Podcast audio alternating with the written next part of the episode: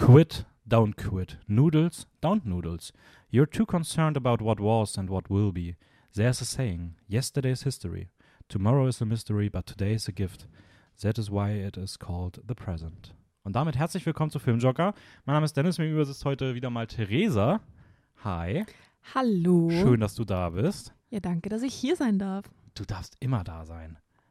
Ähm, Wirklich nett. ja, das war meine gesamte Nettigkeit für heute aufgebraucht. Na, ich wurde schon mit so einem fruchtigen, erfrischenden Sommergetränk empfangen. Muss man sich nämlich auch mal im Sommer gönnen. Auch mal was Gutes tun. Fürs eigene Selbst. Ja. Das nicht nur im Sommer. Das Doch, ganze Jahr ist, über. nein, das ist tatsächlich ein Sommerding, finde ich. Im, Sich was Gutes im tun restlichen Jahr einfach auch Sommerding. mal schlecht zu sich selbst sein, aber in den Sommermonaten einfach auch mal sich denken, ah, komm, ja. die Sonne scheint, ich scheine, Okay. Gute Sachen. Ähm, ja, wir reden heute über DreamWorks. Wir machen mit unserer DreamWorks-Reihe mit dem dritten Teil weiter. Es geht weiter. Es geht weiter. Ihr Nicht voran, sondern weiter bergab. Ob das so ist, das erfahrt ihr später. Äh, vorher haben wir noch ein paar andere Sachen mitgebracht, aber natürlich erstmal die Frage an diesem sommerlichen Tag, wie geht's dir heute? Gut. Für mich sehr produktiv, dass wir so früh aufnehmen. Also vergleichsweise früh. okay, das stimmt schon. Es ist 11 Uhr. Es, ist, es ist früh. Wenn man schon. sich einen Wecker stellt, Ja, um eine Podcast-Folge aufzunehmen, dann ist das Produktivität. das stimmt schon. Vor allem, ich habe Also- mir einen Wecker gestellt, bei dem die erste Zahl einstellig ist. Mhm. There you go. Das mache ich im restlichen Jahr sonst nicht. Ich schon, also für mich war es fast ausschlafen im Vergleich zu gestern, aber ja, okay. Ja. Aber wie, für die Podcast-Folge einen Wecker gestellt, das sieht man auch mal, schon was mal das hier für ein anderes. krasses Commitment ist. ja wirklich, also send some money oder so. Na, Ja. wie geht's dir? Geht's dir Äh, gut? mir geht's eigentlich auch gut tatsächlich. Ich, heute ist irgendwie ein guter Tag. Ich habe richtig gut geschlafen. Ähm, ich habe meine Jalousie offen gelassen, damit irgendwie Wind reinkommt, damit es nicht so warm ist. Dadurch Mhm. bin ich heute Morgen, als ich wach geworden bin, war es so richtig hell. Es war irgendwie, ich weiß nicht, ich habe mir gedacht so, ha, ist manchmal gar nicht so schlecht. Hat irgendwie was so, man wird wach und es ist so, ich habe so, so, Disney-Vibes bekommen. Hast du sonst immer zu? Ich habe sonst immer zu wenig schlafe, ja, weil mir es halt dunkel ist. Ach so, ich, ich habe es immer offen, weil ich das so mag, vom Licht geweckt zu werden. Ja, ich verstehe irgendwie aber, wo der Gedanke herkommt. Weil, wie gesagt, ich habe mich gefühlt wie so eine Hauptrolle in so einem Disney-Film, die so morgens wach werden, dann kommen die Vögel durchs Fenster geflogen und die, Cinderella. dann stehen dann, die stehen dann irgendwie direkt auf und singen. Keine Ahnung. Aber äh, irgendwie war es tatsächlich ganz angenehm. Also deswegen bin ich irgendwie heute gut in den Tag gestartet. Schön. Oder? Ähm, starten wir mal mit unseren Trailern. Wir haben zwei Trailer mitgebracht, die wir ähm, einmal kurz durchbesprechen wollen Yes. weil äh, die Jahresforscherfolge für die zweite Jahreshälfte müsste jetzt morgen, wenn diese Folge rauskommt, ähm, erscheinen, wo dann über ein paar Hi Highlights der zweiten Jahreshälfte gesprochen werden. Da waren die Trailer zu Wonka und Napoleon noch nicht draußen. Videomaterial wird es wahrscheinlich trotzdem im Video geben. Trotzdem dachten wir, dass wir auch noch mal ein bisschen auf die Trailer-Inhalte eingehen. Äh, mit welchem von beiden magst du starten? Starten wir mit Wonka. Okay, Wonka, ist Wonka. äh, von Paul King inszeniert, der auch die beiden Paddington-Filme gemacht hat. Mhm. Also ein ziemlich cooler Regisseur mit Timothy Chalamet in der Hauptrolle als Willy Wonka in Jung. Wie, genau, sein Prequel. Also, Mhm, Wonkas. Genau, so ein bisschen das, das Prequel. Wie hat dir die, der Trailer gefallen? also ich bin mir nicht sicher ähm, über da, was ich zum Casting sage. Also mhm. Timothy, obviously cooler, cooler Dude, aber jetzt im Vergleich zu dem vorherigen Johnny Depp Wonka finde ich wirkt er ein bisschen zu normal im Trailer. Ja, ich. Also ich muss auch sagen, als ich alles von dem Film gehört habe, war ich sehr gehypt. Der erste Trailer, ich fand den Trailer an sich gut, aber eigentlich genau das gleiche, wie du jetzt auch gesagt hast. Ich weiß nicht, ob ich Timothy Chalamet in der Hauptrolle so wirklich gut besetzt finde. Er wird das gut spielen, Ja, ich, da bin ich mir sicher. aber ich habe irgendwo danach gelesen, ähm, dass, dass ein paar Leute meinten irgendwie so, wir können nicht verstehen, wie diese Rolle nicht an Jeremy Allen White gegeben werden kann. Den, äh, der ist nicht so bekannt. Hast du Shameless gesehen? Nein. Ähm, ja, der ist eigentlich eher so im Serienbereich bekannt. Äh, hat jetzt dieses Jahr auch den Emmy, glaube ich, gewonnen für seine Hauptrolle in der Serie, ich glaube The Bear heißt die, wo er so einen Koch spielt. Okay. Ähm, ich finde ihn großartig, ist meiner Meinung nach ein herausragender Schauspieler. Und der ist eigentlich sehr ähnlich zu Chalamet, nur dass er Brite ist. Und irgendwie habe ich das Ah. Gefühl, dass genau das der Rolle gut getan hätte. Und er schaut aus wie der allererste Wonka, der Blonde. mhm.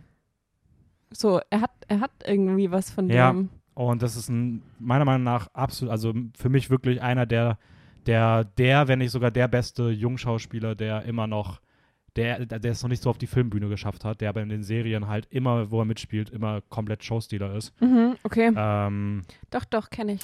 Und irgendwie, seitdem ich das gehört habe, habe ich gedacht, so, okay, warum würde ich die Rolle mehr fühlen?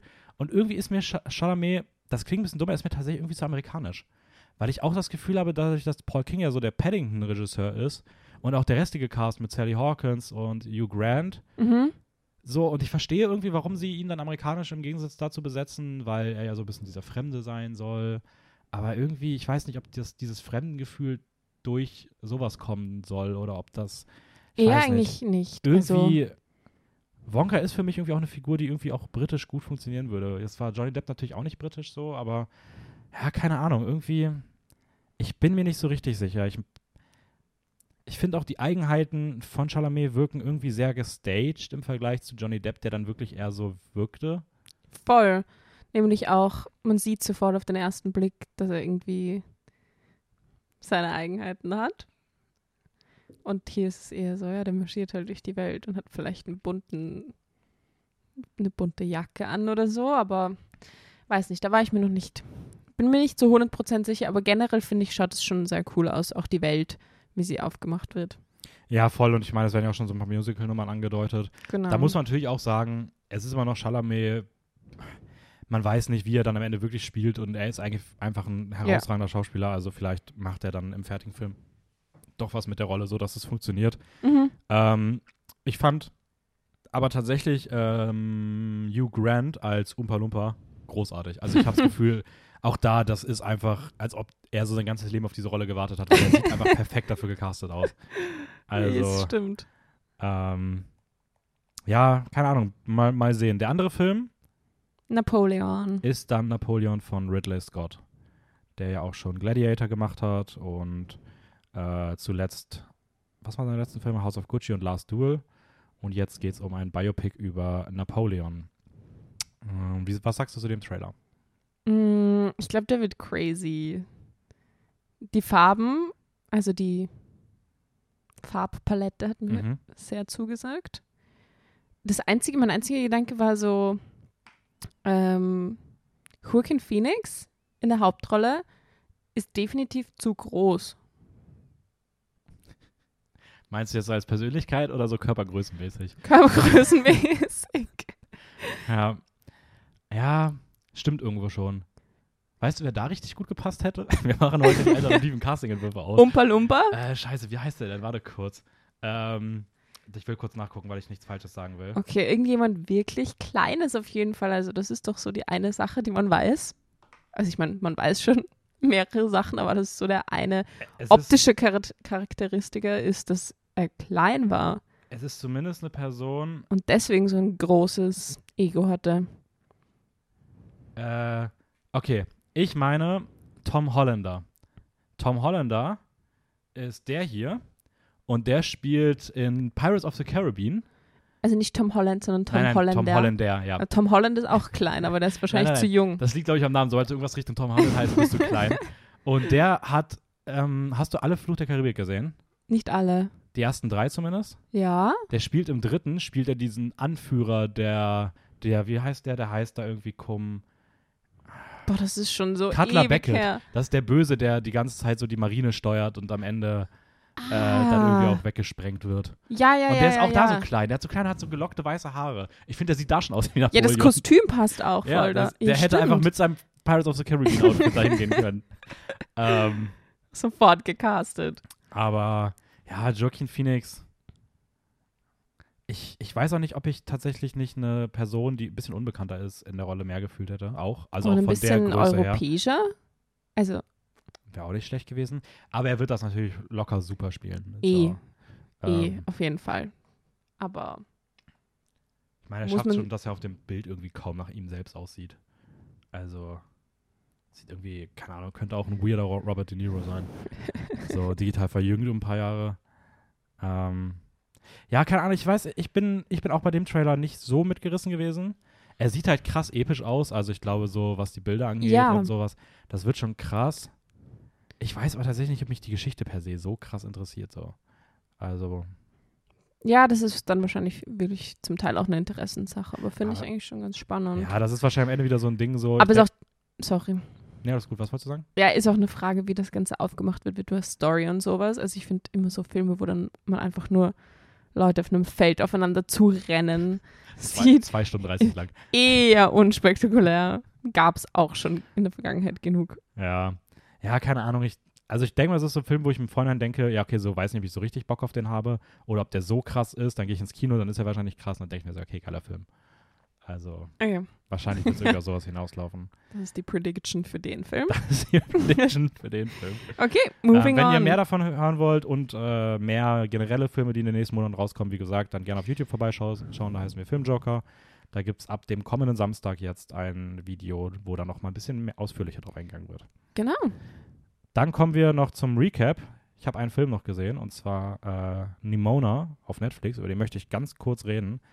Ähm, ein animierter Film, der ursprünglich mal bei Disney vorlag, Disney den dann nicht haben wollte, wahrscheinlich weil er ihnen zu äh, queer war. Das ist ja immer bei Disney sowas, wo sie gerne mal sagen, ah, weiß ich nicht, Pixar, mach doch mal ein bisschen weniger rein.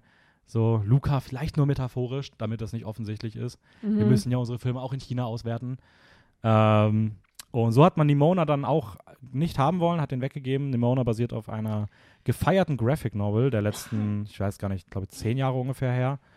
Ähm, und dann haben die Blue Sky, wie heißen sie? Blue Sky Studios, die auch Ice Age gemacht haben, äh, gedacht, komm, dann schlagen wir zu, haben noch ordentlich Budget von Netflix bekommen, die dann gesagt haben, oh, wir würden den Film äh, auch rausgeben. Ja, Und so ist jetzt Nimona zustande gekommen.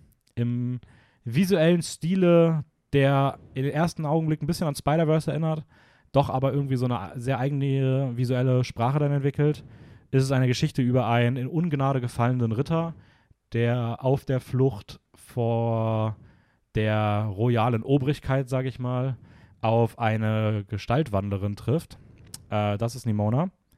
Und dann beginnt ein sehr absurdes Abenteuer, denn Nimona möchte unbedingt ein Sidekick sein für den nächsten großen Villain und möchte diesen Ritter als Bösewicht eigentlich sehen. Und es entsteht eine sehr coole Freundschaft, sehr coole Geschichte, wo man das Gefühl hat, dass man denkt, und man weiß, auf was es hinausläuft, nach 30 Minuten aber gefühlt schon der Punkt erreicht ist und die Geschichte immer weitergeht. Und ah, ist einfach, ist einfach so cool, hat so coole Thematiken drin, sieht wunderschön aus, einfach macht richtig Spaß. Übelster Feelgood-Film. Ähm, und der zweite richtig, richtig gute Animationsfilm dieses Jahres.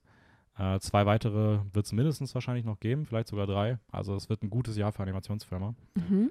Und wenn ihr da, wenn ihr Lust auf so ein bisschen, keine Ahnung, verspielte, visuell cool aussehende Animationsfilme ha habt, die irgendwie auch ein, weiß ich nicht, die auch ein bisschen, die nicht nur eine coole Story haben, sondern auch dahinter wirklich irgendwie was Tolles repräsentieren, dann äh, schaut euch unbedingt Nimona an. Der kommt auch allgemein richtig gut an und äh, ist einfach eine riesige Empfehlung, den auf jeden Fall mal nachzuholen. Ist auf Netflix, wie gesagt. Sweet. Und damit können wir mit unseren DreamWorks-Filmen starten. Yes. Heute sind es sieben, Sieben? Stück. Ja, sieben Stück, einer besser als der andere. ähm, wir haben, glaube ich, leicht unterschiedliche Meinungen. Ich glaube, ich mag die Filme grundsätzlich ein bisschen lieber. Ich fand nämlich tatsächlich so zwei bis drei eigentlich ziemlich cool. Es, Ähm, ja, es waren schon. Ja, sure. Fangen wir vorne an. Ja, Bei Flushed Away. okay. Mm, 2006 erschienen. Magst du, wie, wie, wie rum wollen wir uns abwechseln? Magst du anfangen mit äh, Ganz egal. oder Ganz egal. dann, ah, was wäre denn lustiger? Kannst du dir gern aussuchen. Dann möchte ich anfangen, damit ich am Ende den einen Film vorstellen darf. Okay. Ähm, oder? Na, mach nur. Ah, okay, da muss ich jetzt aber, man muss ich vergessen, dass ich dann jetzt auch Flushed Away vorstellen muss. Okay, anyways, Flushed Away. ähm, es geht um eine High Society Maus. äh, Roddy heißt, oder? Roddy, ja, Roddy. Ja. Ähm, Roddy. Der lebt in, seiner, in seinem kleinen Käfig. Der ist ein glückliches Haustier. Der will einfach sein Leben genießen. Ist in so einem richtigen Rich-Haus. Die Familie fährt weg. Er hat das Haus für sich. Er will einfach eine gute Zeit haben. Bis ein, ja, so eine eklige Kanalratte, genannt Sid, auftaucht, die einfach, weiß ich nicht, eigentlich ein englischer Hooligan ist, gefühlt. Der einfach nur Fußball gucken möchte, der von Roddy genervt ist und äh, dann Beide sind eigentlich voneinander genervt. Äh, Roddy hat einen Plan vor, landet am Ende aber selbst in der Toilette und wird runtergespült. Daher auch der Name Flushed Away. Und landet dann in der unterirdischen Kanalstadt Retropolis. Und ähm, ja, will dann wieder zurückkommen. Trifft dabei auf, auch noch auf Rita. Das ist so eine, die, die fährt halt einfach gerne Boot. Ähm, und es gibt noch eine Froschmafia das ist so basically der Film, würde ich sagen. Ja, und die Froschmafia will die ganze Stadt flaschen die, auch die, noch, noch die mal flushed away. Froschmafia hat auch böse, böse Pläne vor. Böse Das ist Pläne. wirklich eine, eine sehr bilderbuchböse Froschmafia, wie man halt Froschmafias kennt. Wie sie im Buche stehen. Angeführt von dem großartigen, äh, bösen Oberfrosch Le Froc. Da war man auch sehr kreativ, was den Namen angeht. Nein, Le Froc ist doch, ist doch der französische Sidekick vom Oberfrosch. Ah, stimmt, The Toad ist der, äh, ne? Ja. Le Froc ist cool. ja. Ähm, wie, wie hat dir der Film gefallen? Ja. Ähm, den kannte ich schon. Ich konnte mich dunkel dran erinnern. Okay. Ich war mir über den ganzen Film nicht sicher, wer ist jetzt eine Ratte, wer ist jetzt eine Maus, warum schauen sie überhaupt so aus. Ich finde aber eigentlich schon sie sehr cool aus, die Figuren. Mhm. Und auch die Welt ist sehr cool gemacht. Ja, da muss man auch sagen, das ist halt wieder Artman, also Koproduktion mit Artman. War das sogar die letzte Koproduktion mit Artman? Ähm, die haben ja auch schon Wallace and Gromit und Chicken Run zusammen gemacht Mhm. äh, mit DreamWorks. Und da haben sie dann aufgehört. Da haben sie aufgehört, weil Weil sie es war zu gut, die Qualität für Die- uns. Das wollen wir nicht. Weil, Nee, ich glaube, es gab tatsächlich ein bisschen Stress bei der Produktion. Also die waren sehr genervt voneinander und haben Oh das danach dann gelassen. okay. Ähm, aber ja, stimmt schon. Die Welt ist schon cool so. Die Welt ist cool. Ich finde es immer, ich es immer cool, wenn so kleine, kleine Tiere oder kleine Figuren in so einer kleinen, in so einem kleinen Raum plötzlich ihre große Welt aufbauen, Mhm. ihre eigene Infrastruktur haben. Oh, ist ja auch cool. Ich habe gerade überlegt, welche Filme, also welche Tiere noch so eigene Filme verdient hätten. Ich würde sagen, so ein Film, der so Ladybug ist. Also einfach so mit so einem Marienkäferstadt. Alles ist so rot Oh. gepunktet, rot-schwarz gepunktet. Aber leben die in Gruppen? Also Ameisen macht Sinn, Bienen Ah. macht Sinn, Ratten. Ja, für den Film dann halt schon. okay. also, why not? ist ein guter Punkt. Ist, ein- ja, ja. halt eine Ähm, Glühwürmchenstadt. Glühwürmchen sind, tauchen immer gemeinsam auf. das stimmt. Das, ja, das könnte man sich mal anschauen. Da gibt es dann so Shops, wo man irgendwie die, die Glühbirnen hinten tauschen muss und so. Ja, und einfach immer nachts geht einfach, sorgen sie selber dafür, dass einfach das Licht angeht. Ja. Das ist auch extrem praktisch. Das ist wirklich gut. Mm, der Film heißt übrigens im Deutschen Flutsch und weg, was ich lustig finde. Was ein Es furchtbarer ist Titel. wirklich ekelhaft. es ist Flutsch ist einfach. Ähm, ich finde, wa- was sagst du zur Hauptfigur? Ich finde den Roddy, Hugh Jackman, gesprochen, Mhm. ist so langweilig. Ja, er ist langweilig, aber er ist nicht schlecht. Es gibt auch, es gibt auch Leute, wo die Hauptfigur direkt auch anstrengend wird oder schlecht ist. Er ist nicht anstrengend, er ist einfach langweilig. Ja. Es ist so, warum interessiere ich mich für das Leben von dieser Ratte? Äh, Maus. Weiß ich nicht. Was ist es? Er ist eine Maus, safe.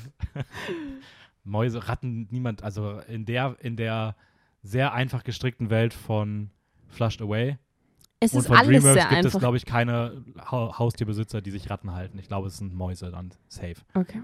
Ähm, ja, keine Ahnung, ich finde ihn auch nicht so interessant. Er durchläuft ja so ein bisschen so diese, weiß ich nicht, typische Heldenreise, aber die ist bei ihm jetzt auch nicht, ich weiß nicht. Ich finde ihn auch nicht so sympathisch. Nein, und der, so ein richtiger Held ist er dann, also, ich weiß nicht, das ist schon viel von ihr irgendwie, was cool ist. Mhm. Äh, die, wie heißt die, Rita? Mhm, Rita. Rita? Rita, eine coole. Ja. Rita mag ich. Ja, Rita, Rita ist tatsächlich cool. Also gesprochen von Kate Winslet. Ähm, definitiv so das, das Beste an dem Film, würde ich auch sagen. Ich finde die Frösche stellenweise auch Ja. lustig. Die Schnecken waren toll. Nein, die waren, also wieso, wirklich? Immer großartig. tauchen irgendwelche Frösche auf und singen zwei, zwei Zeilen von irgendeinem Song, wo du dann mitsingen willst und dann sind sie wieder weg. Das ist okay. Ich Das fand- ist mal ekelhaft. Ich will keine Schnecken sehen. Ah, warte mal, die Schnecken waren nicht, dass die das gemacht haben, oder? Was denn? Es, das waren, glaube ich, einfach irgendwelche random anderen Figuren. Es gab irgendwann mal so eine Szene, wo, äh, wo sie irgendwo hingegangen sind. Das war kurz bevor die sich am Boot getroffen haben. Mhm. Und da ist Roddy mit irgendwem hingegangen und dann kam so Suspenseful Music oder irgendwie so Geräusche und sowas. Und dann hast du hat die Kamera so umgeschnitten. Auf einmal hast du gesehen, dass die Person, mit der Roddy hingegangen ist, diese Geräusche gemacht hat. So, also ich finde, die haben so ganz, haben eigentlich ziemlich cool damit gebrochen, so, so ist die vierte Wand zu durchbrechen, teilweise, durch Mhm. sowas. So, das fand ich irgendwie ganz cool gemacht. Das ist irgendwie auch so ein Artman-Ding, weil Artman irgendwie oft so dieses Filmische aufbricht. ja. Ähm, und das fand ich eigentlich immer ganz nett, wenn das irgendwie so durchkam. Ähm, ah, ich weiß nicht, ich fand, die, ich fand die Schnecken nicht schlecht so. Die waren irgendwie vielleicht ein bisschen zu viel eingesetzt. Das ist wieder dieses Ding, ist einmal irgendwie witzig und dann denkt man sich, ah cool, das funktioniert einmal, lass das mal hundertmal machen. Mhm. Minions-Prinzip. aber ich fand den Humor aber generell auch nicht so prall. So, Nee. der, entweder war er gut oder war direkt richtig scheiße. so. Sehr schmaler Grad. Ja, es gibt dann nicht irgendwann noch diese Szene, wo er irgendwo runterfällt und der Gag einfach ist, dass er jedes Mal irgendwie mit so gespreizten Beinen irgendwo drauf fällt und das passiert einfach aber so hundertmal am Stück und es ist wie so eine Aneinanderreihung von so, oh, guck mal, wie lustig, er hat einen Stock zwischen die Beine bekommen, jetzt ist er auf einen, auf einen anderen Stock gefallen ah, und jetzt ist er auf ein Seil gefallen und jetzt ist ihm noch eine Kugel reingefallen, das ist alles so funny. So, hahaha. Ja, keine Ahnung. Ja, ist nett, ist. Nee. Hm, ja, mit, mittelmäßig. Ich würde sagen mittelmäßig. Mittelmäßig. Der, der schlechtere Over the Hedge. Äh, Den fand ich auch schon sehr mittelmäßig. ja, der ist auch mittelmäßig, aber der ist ein bisschen besser mittelmäßig. Der hat zumindest so Konsumkritik drin. So, ich finde, der Film hat so ein. Der hat so nichts drin, weil irgendwie seine Themen, die er verhandelt, irgendwie so auf Basis von Fußball verhandelt. Das ist irgendwie. Der ist nicht so ein starker Case, finde ich. Das Also, habe ich auch, also immer diese, diese, dieser Einwurf von diesem Fußballmatch. Ja, ich glaube, das ist halt irgendwie so dieses England-Ding, weil irgendwie ja, also Artman Studios ja schon irgendwie immer sehr britisch ist und ich glaube auch die Art und Weise, wie Fußball da gezeigt wird, ist so die Art und Weise, wie man sich über englischen Fußball lustig macht. Äh, und das ist so ein bisschen so selbst reflektiert darauf oder so. ich habe da überhaupt keinen Bezug dazu und deswegen war ich einfach nur so, okay. Ja, und ich, jetzt. selbst wenn man das irgendwie versteht, ist es auch nicht so cool. Okay. Ähm, war übrigens die erste Full-on CGI-Produktion für Artman. Wahrscheinlich auch der Grund, warum sie nicht so Fan davon waren, weil man das Wasser irgendwie animieren musste und ähm, Stop-Motion meets Wasser, echtes Wasser sehr, sehr scheiße ist, weil da die Figuren bei kaputt gehen können. Stop-Motion meets animiertes Wasser sieht viel zu brüchig aus, deswegen hat man sich gedacht, machen wir einfach alles animiert. Und ja, I don't know. Na gut. Dann geht's jetzt in den Keller. ähm, Shrek the Third. 2007. Oder wie er bei, Let bei, bei Letterbox genannt wird, Shrek the Turd. Wird er so genannt? Ja, das ist so mit der, ich habe den Kommentar so oft gelesen, der zweithäufigste halber Stern, Shrek the Turd. Und irgendwie, ja, passt es auch. Um was geht's denn in diesem großartigen Meisterwerk aus dem, aus dem bisher so guten Shrek-Franchise? Naja, Shrek und Fiona sollen jetzt das Land regieren, weil Frosch Daddy King ist leider tot. Oh. Ja, und auf seinem Totenbett sagt der Shrek, du wirst der neue König. Und Shrek so, ah, I don't think so. Gibt's nicht noch irgendwen anderen? Also, ja, ja, klar, Arthur, der ist irgendwo. Und ähm, Shrek macht sich auf die Reise, um Arthur zurückzuholen. Und während er auf seiner Reise ist, um irgendeinen Teenie Boy zum König zu machen, kommt Charming und all die Supervillains, die sich da so versammeln am Rande der Gesellschaft. Das habe ich schon wieder vergessen, dass das hier ein Film ist. und ähm, wollen die Stadt und die Macht an sich ziehen. Weil sie verdienen auch mal ihr Happy Ending.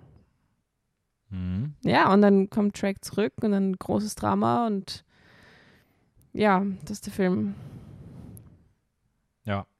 das ist tatsächlich der Film. Äh, ich gucke gerade nochmal so bei einem Review rein, um zu gucken, was so meine Punkte waren und sehe gerade, dass ich einfach den, also diesen Shrek-Film einfach mit der enttäuschenden Entwicklung der Saw-Filme verglichen habe. Ist auch ein wilder Vergleich. ähm, aber ja, keine Ahnung. Ich muss sagen, was mich, glaube ich, am meisten genervt hat, ist die absolut beschissene Figurenzeichnung von Shrek selbst, der eigentlich irgendwie so eine coole Wandlung durchlaufen hat und dann ist es einfach so, keine Ahnung, so, oh, Fiona ist schwanger, ich kann damit nicht umgehen, ich renne weg und ähm, Ah ja, Fiona ist schwanger. Und die Schwangerschaft wird eigentlich nur durch seine Gefühle irgendwie beleuchtet und die sind einfach nur so voll, weiß nicht, so voll, oh, richtig in diesen Männerklischees drin, die irgendwie vor 30 Jahren vielleicht mal wie ganz lustig waren. Mit den Albträumen über die Babys und Ah, das ist auch so eine Fiebertraumszene. Also, das ist. diese Szene wird mir für immer im Kopf bleiben. Die Babys durchs, wie im Strahl durch die Fenster reinkommen und Ah. Vielleicht tatsächlich aber Strahl die einzige, kotzen. einzige in Erinnerung bleibende Szene des Films. So. Ja, Ähm, muss man auch mal schaffen. stimmt, ja. Ist auch an sich so von, wenn man nur den, die Visuals nimmt und nicht überlegt, wie scheiße das für die Figurenentwicklung ist und die Story und die, was es eigentlich gerade erzählt. Aber an sich so rein visuell ist schon irgendwie eine, eine okaye Szene so. Aber Ja, aber ich finde, man merkt generell bei den Filmen, dass die Optik langsam besser wird. mhm. voll. Langsam. Ja, ja. Sehr langsam. Ich würde sogar sagen, man kann eigentlich meiner Meinung nach genau einen Film festmachen, zu dem wir heute auch noch kommen, ab dem das so den Step-Up macht. Mhm. Ähm, ja, keine Ahnung, ich fand die Witze alle scheiße. Also, Ja, es war irgendwie jetzt diesen, dieses, was es hatte, vor allem im ersten Film, auch im zweiten. auch im zweiten Jahr, der war eigentlich sogar. jeder Highlight, Ja. ähm, ist irgendwie weg. Es ist so, es funktioniert nicht mehr. Sie versuchen das noch irgendwie, aber weiß ich nicht, die Rollen sind alle dieselben und die Witze sind immer dieselben Ja. und es macht keinen Spaß mehr. Ich habe das, glaube ich, bei dem ersten Shrek gesagt, dass ich da bei der Figur von dem Esel, weiß gerade, wie heißt der Esel auch einfach nur Esel? Donkey, ja. Äh, dass ich da das Gefühl hatte, das ist so voll die Gratwanderung. So, der, der hat so schnell das Potenzial zu nerven, aber die haben es im ersten noch geschafft, es so an dieser Grenze davor zu halten, wo es gerade noch irgendwie nicht nervt und deswegen cool ist. Ah, aber ja, dass die sich schon so an dieser Grenze bewegen. Und jetzt dieser Film ist der erste, der zeigt so, wie schnell dieser ganze Film in den Keller geht, wenn sie diese Grenze nicht einhalten, sondern überschreiten. Und der Humor funktioniert null mehr. Das ist einfach furchtbar. Das ist, jeder Witz ist furchtbar. Es hat keine Genialitäten mehr. Es ist einfach nur noch dumm. Sie haben irgendwie dann ja noch so eine Idee mit diesem, mit diesen Prinzessinnen. Das ist auch einfach alles scheiße. äh, Die Prinzessin, die. Ich, ja, nee. Ja, keine Ahnung. Gibt's nicht auch noch so. Der einzige, der, der einzige, der cool ist, ist weiterhin Puss in Boots, weil es einfach eine tolle Figur ist, aber der wird ab der Mitte des Films einfach in so einer Körpertauschrolle einfach komplett verschwendet, die so dämlich ist und so scheiße ist, weil es einfach die einzige coole Figur noch kaputt macht. Ja. Das Ja. stimmt, weil davor war, war er zumindest der eine, in dem man sich identifizieren kann, wo der sich gefühlt die ganze Zeit denkt, what the fuck mache ich eigentlich hier? Ja, Ähm, genau das, was man sich denkt, wenn man den Film schaut. Genau, und dann, ja, und das stimmt, das wird dann ruiniert, dadurch, dass er mit Donkey den Körper wechselt. Ja, Ja. schwierig. Aber ich habe noch einen Funfact zu dem Film. Fun Fact. Es gab eine Kontroverse rund um die Darsteller John Cleese und Eric Idle, die beide sowohl in diesem Film als auch in dem Monty Python and the Holy Grail, Grail Film mitspielen. Also äh, die Ritter der Kokosnuss. Ähm, und der Film hat, also Shrek hat am Anfang eine Szene, wo so Pferdehufgeräusche durch so Kokosnüsse erzeugt werden. Und das ist eins zu eins so, wie man das, also wie halt auch äh, Monty Python and the Holy Grail beginnt. Und äh, als sie die Premiere gesehen haben und diese Szene gesehen haben, hat ähm, Eric Idle die, den Kinosaal verlassen, hat sich tierisch aufgeregt, hat auch verkündet, dass er die Produzenten verklagen wird, weil sie den Gag geklaut haben. Ähm, hat sich dann irgendwann beruhigt, ist dazu auch nicht gekommen und die Aha. Produzenten haben ja auch erzählt, dass sie den, halt- dass sie diese, diesen, diesen Witz halt als Ehrung eingebaut haben, weil sie so große Fan, Fans von den beiden sind, dass sie das halt als so Hommage an die drin haben wollten. Aber der Idol hat das gar nicht verstanden. Also der war richtig, der war richtig salty. Der war so gar keinen Bock drauf. Der war so. Ja, man muss dazu sagen, Eric Idle ist der, der den Zauberer gespielt hat. Mhm. Und John Cleese der König. Hm, Okay, ja. Und die haben, glaube ich, seit, seit Monty Python nicht mehr zusammen im Film gespielt und das war so das erste Mal und es war so ein Witz aus dem Film, aber das hat der eine zumindest gar nicht cool gefunden. Oh, ist Hat nicht, das so, auf der so gut Auf der. Premiere gesehen und direkt so gedacht, so, ey, ich dipp mich, raus aus dem Kinosaal. Voll, voll die Show gemacht, keine Ahnung, irgendwie lustig. Aber hat auch nichts verpasst, wenn man aus dem Kinosaal bei dem Film geht. Ja. Oh Gott, ich vergessen, da ist Merlin ist in dem Film drin, ne? Ja. Das war auch alles so schlimm mit dem. Anyways, ähm, es geht zumindest wieder ein bisschen bergauf. Äh, 2007, B-Movie. Ähm, es geht um Barry B. Benson, eine Biene, eine Biene, der, der frisch mit seiner Sch äh, Ausbildung, Schule, College, keine Ahnung, was es ist, durch ist. Und der jetzt weiß, er kann jetzt das Traum einer glücklichen Arbeiterbiene leben. Und ähm, ja, möchte sich auf seine, auf seine Karriere stürzen. Er will unbedingt Honig machen. Äh, wird dann aber so ein bisschen provoziert, denkt sich dann so, ja, komm, ich kann auch mehr und fliegt halt raus als viel zu kleine Biene, die das gar nicht kann. Landet dann über Umwege auf einmal bei ähm, der Floristin Vanessa. Und die beiden entwickeln irgendeine ganz weirde Beziehung, Mhm. wodurch Barry auch seinen ganzen Bienenbau in Frage stellt. Und das ist die erste Hälfte des Films. Ab der zweiten Hälfte wird das einfach ein Gerichtsdrama. ja. So. Da geht es Ja. dann halt auch um die, keine Ahnung, um die, wer, wer, wem gehört der Honig? Wer hat Recht auf den Honig? Wer hat Recht auf den Honig? Auf das Honig, wollte ich gerade sagen. Auf den? Das? Nein. Der. ähm, ja, Honig. das ist B-Movie. Und man Mhm. kann die beiden E's auch im Titel weglassen. Dann ist einfach nur auch B-Movie, aber es ist halt so, ich finde, das ist so ein B-Movie, also so ein Trash-Movie. so. B. Ach so. Mhm.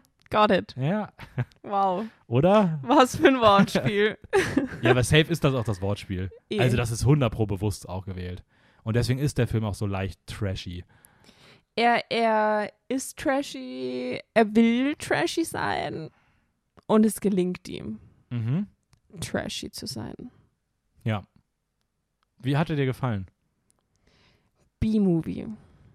Wow, das ist wieder so, das, was ich vorher gemeint habe, so diese kleine Welt von diesen kleinen Tieren am Anfang. Mhm. Cute. Ich lieb's, wie sie mit ihren Autos herumcruisen und jeder hat ihre kleine Aufgabe.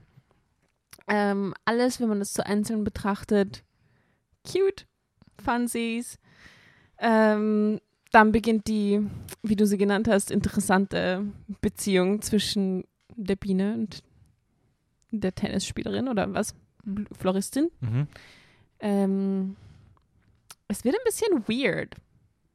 Es ist so weird. Es wird ein bisschen sehr weird. Es ist, da werden teilweise Aussagen getätigt. Sie macht Schluss mit ihrem Boyfriend für die Biene. Verständlich. Verständlich. Ist eine ganz normale Das Reaktion. Picknick-Date. Dafür gibt es einfach keine. Dafür gibt es einfach keine Erklärung. Es ist einfach nur. Also, ich meine, das Einzige, was diesen Film okay macht, ist der Gedanke, dass die das alles mit Absicht so gemacht haben. Mhm. Aber wenn sie, wenn sie, wenn man sich denkt, oh, die Intention war wirklich so ein lustiger, funny Bienenfilm zu machen, dann, also, dann fragt man sich wirklich, was ist da falsch gelaufen?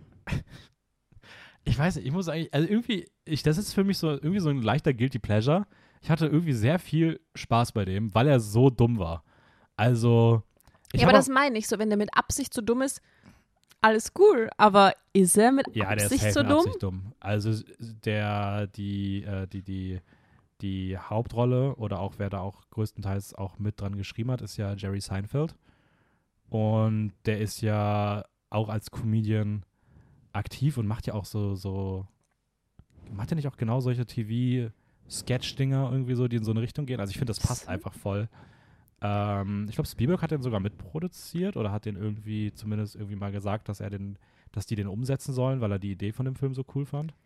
Ich, ich, ich stelle mir das immer so vor, da sitzen Leute in einem Raum an einem Tisch und, und reden über die Ideen und dann und es ist so dieser Moment, wo alle schon so am Lachen sind und jeder haut noch eins drauf und dann noch eins und alle müssen sich schon im Bauch halten vor Lachen, weil es einfach dermaßen dämlich ist. Ja, aber also ich, ich bin 100 pro der Meinung, dass das bewusst ist, alleine dadurch, dass sie den Film mit diesem Wortspiel B-Movie dann nennen. Und deswegen finde ich irgendwie, In dem Licht Cooler Film. Ja, und ich muss auch sagen, ich mag auch, ich mag auch äh, Ken sehr gerne. Das ist der Ex-Freund, also der, Ja. von dem sich getrennt wird. Der wird gespielt von Patrick Warburton, der auch in The Emperor's New Groove Kronk gespielt hat. Eine der lustigsten Figuren aus Disney. mhm. Und er bringt, ich finde, er bringt diesen Charme und diesen Witz auch wieder hier in den Film rein. Und ich habe diese Rolle geliebt in dem Film. Der war jedes Mal, jede Szene mit Ken war, war toll. Nee, finde ich nicht. Echt nicht? Nein, Der war, der Kein war so funny. Fand ich nicht lustig. Das ist sehr schade. Ja.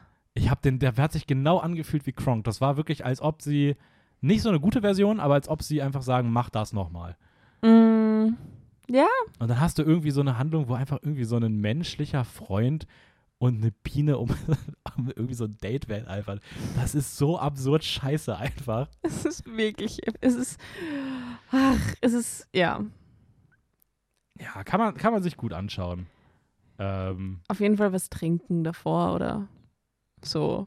Oder währenddessen. Dinge, ja. es gibt ja auch, der ist ja auch, also der Film hat ja auch nochmal so einen, äh, 2015 nochmal so einen Popularity-Boost bekommen, weil er in der Meme-Kultur voll bekannt wurde, weil so diese YouTube-Videos ähm, durch den Film damit begonnen haben. Der Channel war Channel Avoid at All Costs. Und ähm, die haben den Film, in, den kompletten Film auf YouTube gepackt und haben den Film jedes Mal in der Geschwindigkeit verdoppelt, wenn das Wort B gesagt wurde. Oh, ja, habe ich mal und gesehen. das wurde danach mit super vielen Filmen gemacht. Das hat mit B-Movie angefangen und dadurch hat der Film nochmal voll so den Boost bekommen. mhm. Also vielleicht einfach jedes Mal, wenn das Wort B kommt, einfach was trinken. Weil das scheint ja ganz oft, Sche ja, scheint oft vorzukommen. sche das ist, huh, das ist aber wirklich gefährlich, muss man aufpassen. Ja, Ich weiß tatsächlich auch nicht, wie oft sie es sagen. Also vielleicht notfalls einfach erstmal einmal bis mit was Schwächerem starten. Einfach, Nicht Tequila-Shots bei jedem. Ja. Vielleicht kein- Honig rum. Wow. Das ist schon, Mhm. das ist auch, äh, da, da Mhm. nimmt man das richtig ernst, was, was der Film hier auch thematisiert. Anyways, ein Jahr später ähm, erschien dann Kung Fu Panda. Um was ging es Kung dort? Fu Panda. Es geht um einen faulen Panda, der aber ein Riesenfan ist von der Kung Fu Kung Fu Welt. Da gibt es diese diese großen oder wie viele sind es? Vier, fünf, Fünf. Fünf? fünf? Ja, Raya, The Furious Mantis, Affe, Five. Schlange, ja.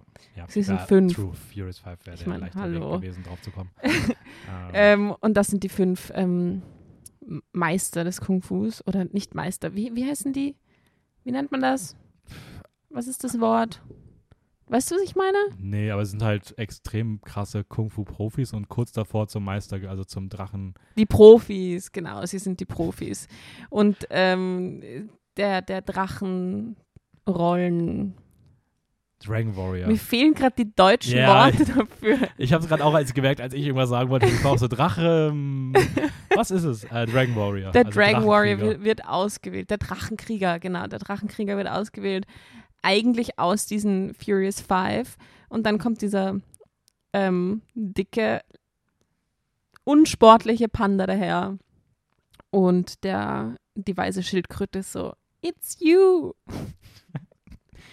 Und er so, äh, the fuck, okay. Und dann muss er ausgebildet werden zum Drachenkrieger und er, er wird da teilweise ein bisschen manipuliert. Eigentlich will niemand, dass er wirklich hier ist und dann erkennt der, der große Meister Shifu, dass man ihn mit Essen motivieren kann. Und ab da geht's bergauf für ihn.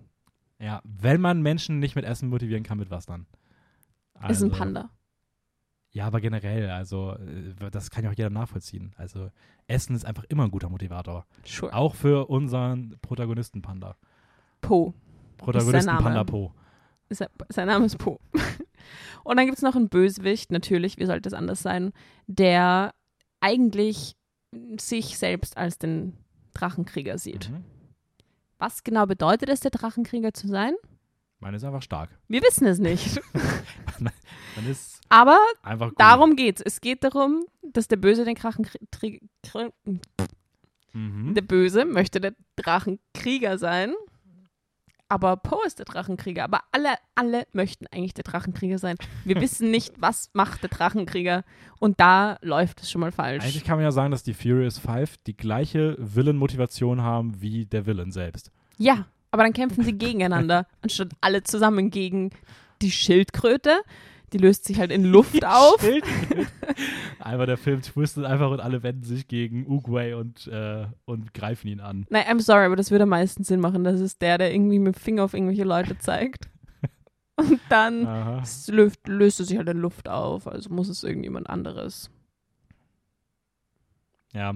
Also ich muss sagen, ich finde, äh, ich mag den Film sehr gerne. Ich finde den ziemlich cool. Äh, und ich finde, er hat vor allem ein richtig gutes Casting. Also irgendwie jede Rolle fühlt sich gut gecastet an. Also ich finde sowohl Jack Black in der Hauptrolle irgendwie extrem viel Charme. Ähm, Angelina Jolie ist eine coole Besetzung von äh, Tigress. Du hast mit Jackie Chan und Lucy Liu ähm, dann aber auch zwei, ich weiß gar nicht, wo sie herkommen.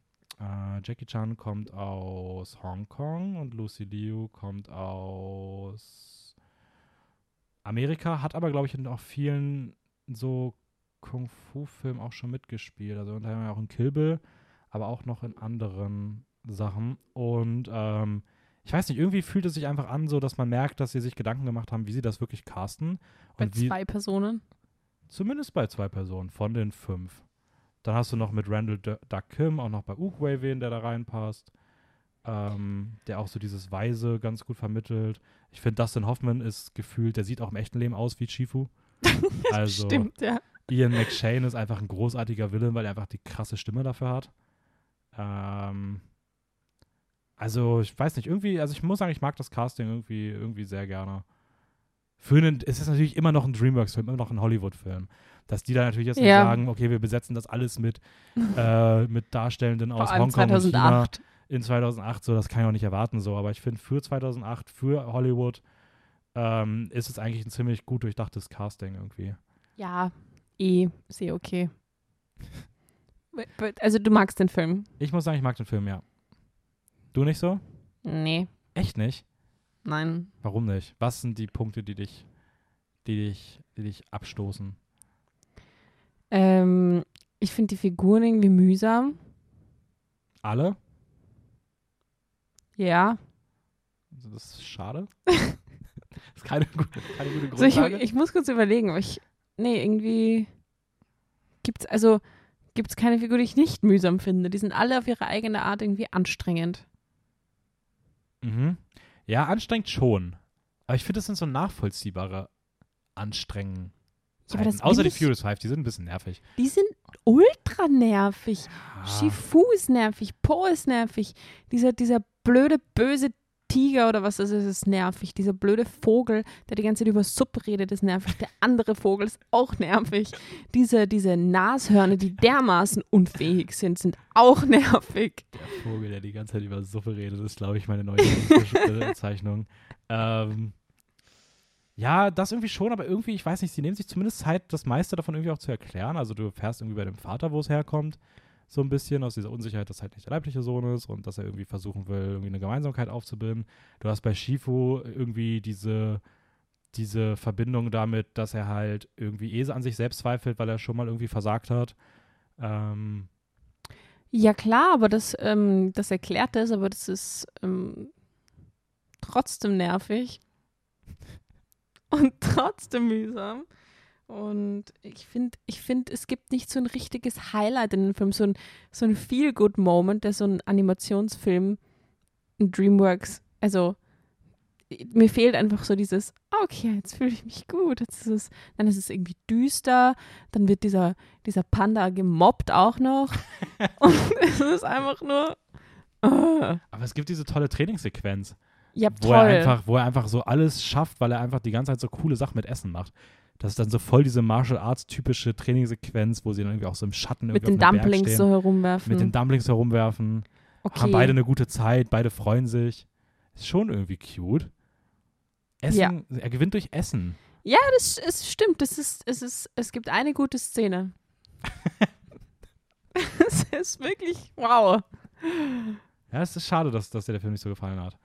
Ja. Ähm, ich fand ihn tatsächlich beim, ich habe ihn jetzt nochmal gesehen, ich habe ihn jetzt gerewatcht das erste Mal. Mhm. Und ich fand ihn tatsächlich beim Rewatch noch eine Spur besser. Also, äh, ich, ich mag den irgendwie ziemlich gerne. Ich habe den auch oft gesehen und es hat, wenn dann nur das Gegenteil bewirkt. Vielleicht komme ich auch noch an den Punkt. Vielleicht bin ich an dem Punkt, wo es so besser wird. Ja, Und wenn ich jetzt das dritte Mal gucke, dann geht es langsam bergab. Wir, wir hatten diesen Film auf DVD und wir haben den wirklich oft geschaut, früher als Kinder. Ja, okay. Da, da, aber man kann sich auch sehr schnell Filme komplett überschauen. Ja, Also, aber das war auch mit sehr vielen Filmen in der Disney-Reihe so und es war generell mit, ist schon mit vielen Filmen passiert. Und in dem Fall weiß ich nicht. dann, haben es, hat, dann hat Es ist auch nicht mal so eine anders verdient. positive Nostalgie, die dabei aufkommt, sondern es ist einfach so, fuck, jetzt muss ich mir das nochmal geben, den Mist. Ja, dann hat das aber auch nicht verdient. Dann ist es einfach, dann ist es vielleicht der, der zwiespaltende Film, bei dem man halt nicht weiß, ob er jetzt gut ist oder nicht. So. Doch, ich weiß, ob er gut ist oder nicht. Für mich persönlich Ist ja nicht gut. nicht Ähm, gut. Ich habe noch vier Fun Facts. Aha. Zwei davon gehen schnell. Zum einen, ähm, auch das fand ich ganz, finde ich eigentlich ganz cool, dass die Filmschaffenden es wichtig war, dass sie äh, chinesische Kampfkunst wertschätzen und deswegen gesagt haben, dass sie trotz der Comedy den Film als animierten Wuxia-Film inszenieren wollen. Wuxia ist halt sowas, was sich eigentlich so um so chinesische Schwertkunst und sowas äh, widmet Mhm. und viel so mit so Highlighting-Farben arbeitet. Und so ein bisschen hat der Film auch das probiert. Ich glaube, in dem Film ist so die Leitfarbe so ein bisschen gelb. Ich glaube, im zweiten Teil ist es dann rot und im dritten grün. Okay. Also ich glaube, der Film orientiert sich in, der, in dem Stil immer so an eine, an eine Farbe. Äh, Hans Zimmer und John Paul haben die Musik gemacht und sind auch selbst durch China gereist, um sich mit der Kultur vertraut zu machen und haben auch Teile des Scores äh, mit dem China National Symphony Orchestra zusammen ähm, kreiert, um auch da irgendwie authentisch das mit abzubilden. Der Film war, animier äh, war nominiert als bester animierter Film bei den Oscars, hat aber gegen Wally verloren, auch zu Recht. Und was ich noch ziemlich cool finde, weil ich mag die Opening-Sequenz extrem gerne, weil die auch so sehr anders animiert ist. Äh, die sieht sehr artsy aus und irgendwie finde ich das ziemlich cool. Ähm, das müsste, glaube ich, die, die, der Traum sein, den Poe am Anfang hat. Ja. Und die orientiert sich in der visuellen Sprache an dem chinesischen Puppenspiel. Und diese Szene wurde nicht von den eigentlichen ähm, Regisseuren des Films inszeniert, sondern von Jennifer Ju Nelson, die auch eine meiner Lieblingsfolgen aus Love, Death and Robots äh, gemacht hat. Und die einfach großartig ist und die diese Opening-Szene gemacht hat, die die schönste Szene des Films ist, so wenn es rein um das Visuelle geht. Ja, das ist eigentlich wirklich ganz schön. Okay. Coole Facts. Mhm. Das war's zu Kung Fu Panda. Cool, dass sie sich zumindest ein bisschen Gedanken gemacht haben. Oder? Ja. Das ist irgendwie, ich finde, das ist auch so gefühlt das erste Mal. Obwohl die, ich finde, man merkt schon bei den großen Franchises schon, dass da irgendwie auch mehr Zeit reingesteckt wird, weil ich hatte das letzte Mal das Gefühl, wo man auch so viel erfahren hat, dass irgendwie sich sehr viel Gedanken gemacht wurde, war bei Shrek. Und das ist irgendwie auch ein sehr großes Franchise geworden, dass man da irgendwie auch sehr viel, zumindest, das heißt sehr viele Gedanken, aber sehr viel ausgearbeitet an Filmreferenzen. Ja, ja, klar. Da gab es. Leute, die haben gearbeitet. Und man sollte es nicht meinen. Und damit kommen wir aber zum äh, nächsten Film, gleiches Jahr, ebenfalls Franchise, diesmal der zweite Teil eines Franchise, und zwar Madaka Madagaskar Escape to Africa, was witzig ist, weil die To ist auch, weil es Madagaskar 2 ist. Aber gleichzeitig kann man es auch als zu lesen. Das ist ein Wortspiel. Was für ein Das Wortspiel. ist schon krass. Krass. Äh, ich bin dran, oder? Ja. Okay, ähm. äh, Alex, ich find's auch geil, dass einfach bei, bei Letterboxd einfach so steht: Alex, Marty and other Zoo Animals. So, man hat sich nicht mal mehr Zeit genommen, um die Namen der beiden anderen noch in die Beschreibung reinzuschreiben. Ähm, Melman und Gloria sind die beiden anderen. Plus die Pinguine, plus weitere Wesen aus Madagaskar Es sind schon viele. denken sich: Boah, gar keinen Bock mehr auf Madagaskar, lass mal zurückfliegen. Es sind wirklich viele. Und wenn du das mal anschaust, das Poster, Ja, okay, Das ist schon berechtigt, das kennt- Wer kennt zusammenzufassen. diese beiden Scheißaffen? Also, sorry. die haben eine eigene Serie, die zwei Affen. Müssen wir nicht drüber reden. ähm, haben, denken sich so, boah, kein Bock mehr auf Madagaskar, lass mal weggehen. Also bauen sie oder finden ein Flugzeug und fliegen. Es kommt, wie es kommen muss. Unfall, zack, Afrika. Das ist so, sage ich mal, die Handlung, die dort irgendwie passiert. Deswegen landen sie in Afrika und surprise, surprise, Afrika. Alex ist ja ein Löwe, der kommt ja aus Afrika und der hat da, der hat da einfach Familie und dann trifft er die Familie, aber die, das ist gar nicht so leicht, wie er denkt, weil die Löwen haben Tradition und da hinten ist das böse Reich des Schattens, da sind die, ach nee, das war ein anderer Film, ähm, aber Anyways, und dann passiert Stuff. Es gibt Menschen, Menschen machen Menschenzeug. Es gibt böse Löwen, die aussehen wie aufgepumpte Elvis-Version von Scar. und das ist basically Madagaskar 2. Uiuiui. Was sagst du zu dem Film? Muss ich anfangen? Ja. Der hat für mich. Okay, auch da wieder. Das ist der zweite Film aus der Reihe, der für mich so ein Guilty Pleasure-Film ist. Der hat für mich das gleiche Trash-Paket, wie es einen B-Movie hatte. Und weswegen ich den irgendwie unterhaltsam finde. Ich fand ihn sogar, ich fand ihn sogar besser als, als B-Movie. Ich fand ihn auch besser als den ersten Madagaskar. Weil der irgendwie, ich habe wirklich, ich habe mehrfach da gesessen und dachte mir, was schaue ich gerade für einen Fiebertraum? Was ist das? Und das ist gut? Ich finde irgendwie, ist es unterhaltsam. Hm. Also, wenn ich irgendwie dabei zusehe, wie irgendwie so ein Nilpferd mit irgendeiner komplett unpassenden Musik aus dem Tümpel geht, einfach alles übertrampelt, was ihm im Weg ist, dabei einfach so dumm Es inszeniert ist so wird. dumm. Es ist so dumm. Es ist wirklich. Dieser ganze Film ist irgendwie dumm. Ja. Es ist auch wieder so ein richtiges, ja, so ein richtiges Trash-Paket. Man hat das Gefühl, sie wollten in jeder Szene ein Meme erzeugen. Ja, aber ich finde, also vor allem, wenn du es jetzt mit B-Movie vergleichst, da finde ich, da hat das noch bei B-Movie besser funktioniert als hier. Hm. Ja. Ja. Also, Das Einzige, was ich lustig finde, ist die Grandma mit der Aber- Tasche, die wiederkommt. aber bei B-Movie ist es so, die haben es, glaube ich, genau, die, die haben den Film genauso umgesetzt, wie sie ihn auch umsetzen wollten. Und hier habe ich das Gefühl, es ist eher so ein Unfall. Und Ja, Das- das, das ist genau das aber- Problem. aber ich finde, das macht's lustig. Weil nee, ich finde genau so, das macht traurig. Einfach nur traurig. Ja, ich weiß auch nicht, warum ich den, warum ich irgendwie der Film mit mir connected hat. Weil ich wollte ihn gerade auch mit Shark Tale vergleichen. Das ist kein, Nein, weil das ist genau das, was ich beim B-Movie gemeint habe. So, der funktioniert, weil wenn du dir denkst, okay, das ist alles mit Absicht so gemacht. Aber ist es, glaube ich, wirklich au- auch nicht, dass es hier so ist. Nee, glaube ich auch. Ich habe schon das Gefühl, es ist so eine Mischung aus dem, was B-Movie macht und dem, was Shark Movie machen wollte und nicht geschafft hat. Und so gleich auf einer ähnlichen Art schafft er es auch nicht. Mhm. Aber er hat eine bessere Grundqualität, weswegen es nicht so in den Keller geht wie bei Shark Movie und dann einfach als so Unfall irgendwie, irgendwie ganz lustig ist. Und ich finde ihn auf jeden Fall besser als den ersten Madagaskar, weil ich hier die Figuren ansatzweise mag.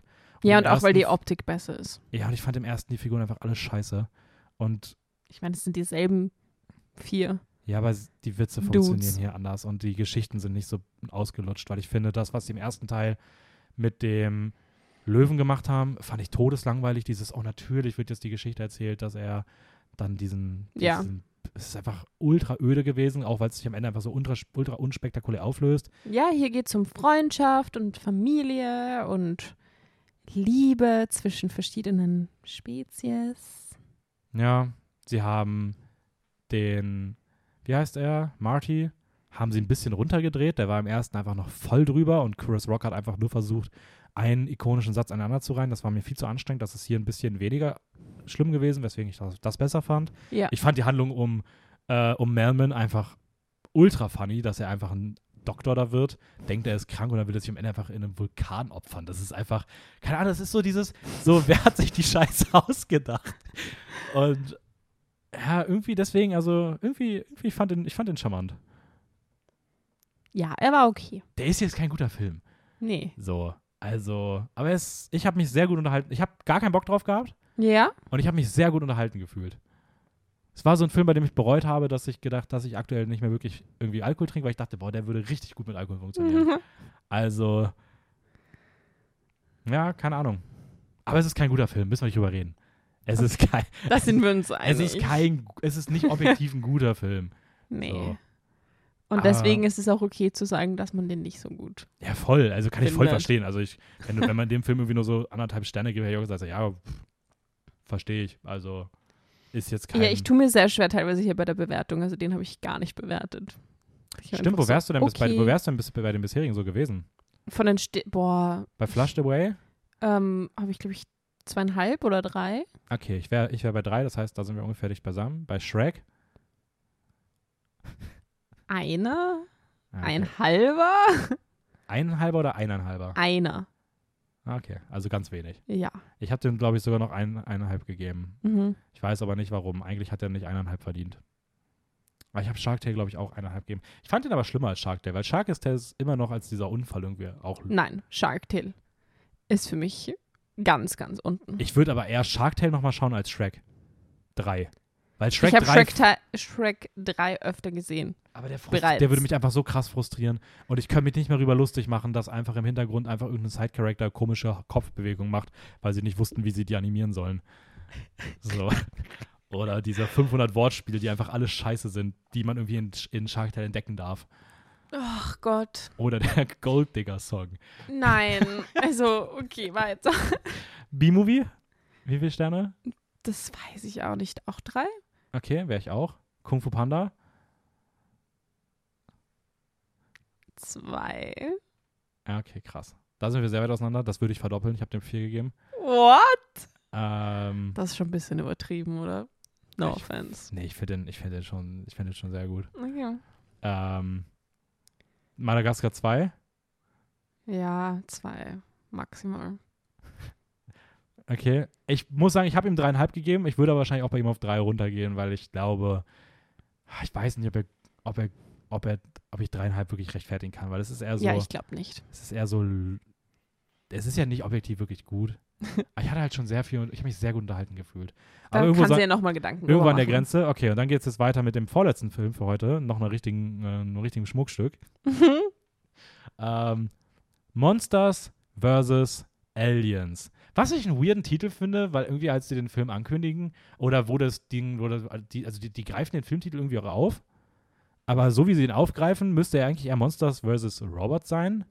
Weil sie erzählen darüber, oh, es gibt diesen Roboter und der ist irgendwie gefährlich und wir müssen ihn jetzt, wir müssen ihn jetzt irgendwie besiegen, diesen gefährlichen Roboter und wir müssen diesen gefährlichen Roboter besiegen und wir haben Monster und dann sagt einfach so aus diesem Gespräch heraus eine Figur, oh mein Gott, Monster versus Aliens. Und ich denke mir so, Leute, ihr habt die ganze Zeit das Ding als Roboter bezeichnet. Warum nennt ihr es jetzt auf einmal Alien? Das ist so weird.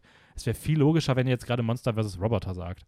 Aber es ist ja ein Alien, das, das Ja, ja, steuert. voll, aber in dem Moment, wo die das im Film sagen, wissen die das noch nicht so sehr. dass es Aliens sind. ja, und deswegen Ah. ist es irgendwie, cool. dieser Titel ist so seltsam in diesem Film eingebaut.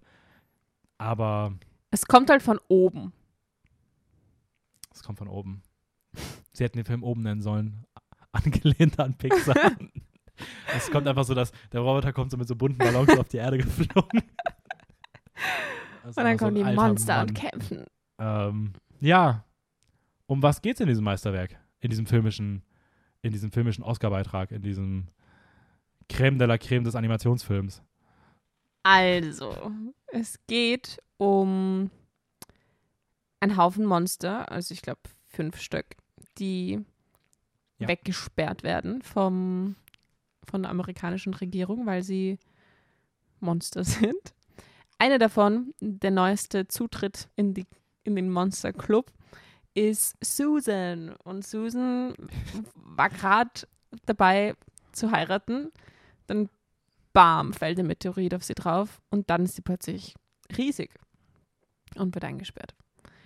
Und dann greifen die Aliens an, Schrägstrich Roboter, Schrägstrich Roboter gesteuert von Aliens, wollen die Stadt zerstören, die wird evakuiert und die Monster werden eingesetzt, um die Aliens zu vertreiben. Mhm. Suicide Squad. So basically. Genau. Ähm, ja. Und dann, und dann kämpfen sie und, und wollen die Welt retten. Ja. Wichtig ist, die Monster, das ist tatsächlich eine, eine, etwas, was ich irgendwie tatsächlich ziemlich cool finde.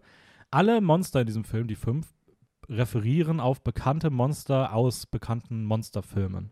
Du hast mit Genomica, also Susan, ähm, hast du eine Referenz auf den Film Attack of the 50-Foot Woman aus 1958. Mhm. Dann hast du mit B.O.B., Bob, hast du eine Referenz auf 1958 ebenfalls äh, dem Film Der Blob, den ich auch unbedingt mal sehen will, weil er soll richtig cool sein. Dann hast du mit The Missing Link, das ist dieser komische Echsenfischwesen-Viech da, hast du eine Referenz auf Creature from the Black Lagoon 1954, glaube ich auch der Film, auf den sich dann Shape of Water bezieht, mhm. wenn er sein Fischwesen da aufmacht. Dann hast du mit Dr. Cockroach PhD hast du eine Referenz auf The Fly, Also der Wissenschaftler, der sich mit einem Insekten vermischt und äh, das macht ja dann, das ist auch, greift ja auch äh, Cronenberg dann in den 90ern auf, glaube ich. Ähm, und du hast mit Insectosaurus eine Referenz auf Mothra, Mothra aus dem Film Mosura 1961. Also sind alles so aus den, sag ich mal, 50ern und 60ern sehr bekannte zentrale Monsterfilme, die so ein bisschen dieses Genre geprägt haben, nach denen diese fünf Figuren hier, ähm, an die die angelehnt sind. Was ich irgendwie, ich weiß nicht, ich finde irgendwie, man, man merkt durch sowas schon, dass die Filmschaffenden irgendwie mit Herz an das Thema rangegangen sind und irgendwie zumindest versucht haben, was Gutes zu machen. Das halt nicht, hat halt nicht geklappt. Aber sie haben sich irgendwie zumindest Mühe gegeben. Ja, haben sie sich Mühe gegeben. Wie, wie fandst du denn den Film? Und warum fandst du ihn so? ich fand ihn mh, mm, schwierig. Mhm. Unterhaltung würde ich das jetzt nicht nennen. Nee, Unterhaltung. der ist auch wirklich, der ist auch wirklich in keiner Ein oh, der war so langweilig. Ähm, der war schon langweilig. Es ist hier irgendwie der Kampf um die Menschheit, aber interessiert uns das? Versucht er, unser Interesse dafür zu wecken? Sorry, wir müssen mal ganz kurz spoilern, aber du musst mir ganz auf die Sprünge helfen. Wie geht der Film aus? Wie besiegen sie das Alien? Ich habe komplett vergessen, was in diesem finalen Fight passiert. Nein, dieser, dieser Kleine, der, der wird irgendwie zerquetscht? Nein. Man wünscht sich, er wird zerquetscht. das ist eine gute Frage. Naja, nein, nein sie, sie betätigen den Selbstzerstörungshebel okay. am Alienschiff. Ah, und dann, und dann entkommen sie noch schnell, weil der ja. das Rieseninsekt zu einem Schmetterling geworden ist. Und dann fliegen sie weg. Und das explodiert einfach. Mm. Dann landen sie und dann werden sie voll gefeiert und sind so, oh mein Gott, unsere Helden. Ich glaube, genau so ist die Szene. Ja, okay, krass. Aber ich habe komplett, wie gesagt, vergessen, was da oben passiert. Ja, ja, ja. Selbstzerstörungsknopf. Wer kennt den nicht? Die beste Möglichkeit, um sowas einfach schnell zu lösen. Genau. Ähm, ja, das Ding ist, also ich muss sagen, ich fand den Film einfach grundsätzlich richtig, richtig, richtig mittelmäßig. Der hatte für mich nichts, was irgendwie in irgendeine Richtung groß irgendwie ausgeschlagen hat, weder gut noch schlecht, außer Bob. Gesprochen von Seth Rogen ist, glaube ich, die schlimmste Seth Rogen-Rolle, die ich je gehört habe. Ich habe jeden Satz von diesem Viech gehasst. Ähm, und das hat den Film so für mich runtergezogen. Aber von all diesen Viechern. Nee, Seth Rogen ist schon, also der, der. Der ist vielleicht der Schlimmste, aber die anderen drei sind nicht viel besser. Ja, die sind alle nicht gut, aber Seth Jedes Rogen. Mal denke ich mir, bitte halt die Schnauze. Wieso bist du überhaupt hier? Ja, also. Please leave. Das, das trifft schon auf alle zu, aber Seth Rogen überstrahlt die alle so dolle, weil wirklich, also, ich weiß nicht, das kam mir vor, als ob sie auch so Patrick aus SpongeBob nachmachen wollten, das aber mit dem Seth Rogen-Humor. Mit dem Bob? Ja. Das war einfach so, okay, eine dumme Person. Also einfach dumm, ja. Und ich weiß nicht, ich habe das gar nicht gefühlt. Aber. Ich habe das auch gar nicht gefühlt. Aber so richtig, so richtig scheiße ist der Film irgendwie auch nicht. So, es ist irgendwie, keine Ahnung, Bay Baymax für Arme. So. Nein, nein, das kannst du wirklich nicht vergleichen. Baymax für Arme. Okay, maybe. Für sehr Arme. Für arme, unlustige, nervige. unlustige, nervige Menschen und Monsterwesen. Das heißt, du bist sternetechnisch eher so bei drei, dreieinhalb? Vielleicht vier sogar. Vielleicht vier? Ja. Okay, krass.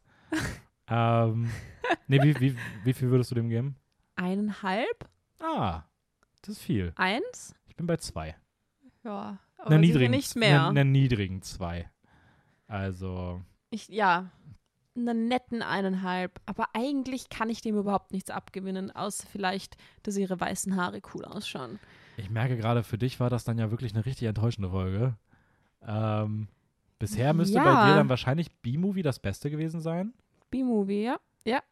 Ähm, das heißt aber auf jeden Fall, ich bin mir sehr sicher, dass wir für beide von uns jetzt zu dem besten Film zumindest dieser heutigen Folge kommen. Ja, sure. Weil ich glaube, bei, bei, bei dir ist auf jeden Fall die Messlatte nicht so hoch. Das stimmt. Aber darf ich an diese. Naja, nein, okay, machen wir das am Ende. Mhm. Ich habe noch eine allgemeine Beobachtung, Ja, die Die machen, wir, die machen wir am Ende. am Ende machen können. Ähm, kommen wir zum letzten Film, 2010. Ja. Ähm, der erste Teil von How to Train Your Dragon. Ähm, zwei weitere sollten dann später noch folgen. Und es geht um ein Wikingerdorf. Dort lebt der sehr dürre, Unfähige- dürre Sohn Hiccup, der irgendwie nicht wirklich ernst genommen wird und äh, der eigentlich nur Drachen töten möchte, aber niemand erlaubt ihm das, weil, keine Ahnung, er ist halt irgendwie schwächlich. Ähm, er schafft es dann irgendwann auch, einen Night Fury zu verletzen und einzufangen. Denkt, er ist jetzt der größte K äh, Krieger, niemand glaubt ihm. Man macht ihn dafür verantwortlich, dass er das ganze Dorf wieder in den Schrecken gestürzt hat. Ähm, er geht dann zu dem Night Fury hin, sucht das auf und äh, hinterfragt aber auf einmal seine ganze Einstellung, die man von Drach, die er von Drachen hat und die die Welt um ihn herum ihm von Drachen versucht zu vermitteln. Denn ähm, so schlimm, aggressiv und böse, wie sie in den Büchern, die die Menschen das lehren, erklärt werden, so schlimm sind sie gar nicht. Es entsteht eine Freundschaft und ähm, er lernt dadurch etwas über Drachen und das hilft ihm, dass er im Dorf auf einmal als neuer Meisterkrieger gefeiert wird, weil er eine ganz eigene Art hat, mit den Drachen umzugehen. Ähm, und der Drache heißt Toothless, weil er keinen Namen, äh, weil er keine Zähne hat. Doch, er hat Zähne, kann Ja, aber ähm, als er ihn das erste Mal sieht und denkt, er hat keine Zähne und nennt ihn deswegen so. Im Deutschen hat er den tollen Namen ohne Zahn, was furchtbar ist. Ähm, Ich weiß, mein Bruder war als Kind ein Fan davon. Ähm, wir hatten die ganzen Figuren zu Hause und so und es war ähm, ohne Zahn, ohne Zahn. ach Gott, Das sind der ersten Worte, die er sagen konnte. ich finde das einfach auch kein, ich weiß nicht, Toothless ist irgendwie ein schöner Name, aber im Deutschen funktioniert sowas einfach nicht, ich weiß nicht. Weil es wäre auch eher zahnlos. Ja, aber weißt du, wenn ich ohne Zahn das erste Mal gehört habe für die ersten zehn Jahre, klingt für mich Toothless ein bisschen simpel. Toothless klingt auch ein bisschen zu sehr wie Zahnpasta. Toothpaste. Ja, irgendwie, ich weiß nicht. Ich, es, ja, man hätte ihm auch einen anderen Namen geben können, aber ich finde, ich mag den Namen irgendwie. Ähm, ja, Und du bist ein Fan?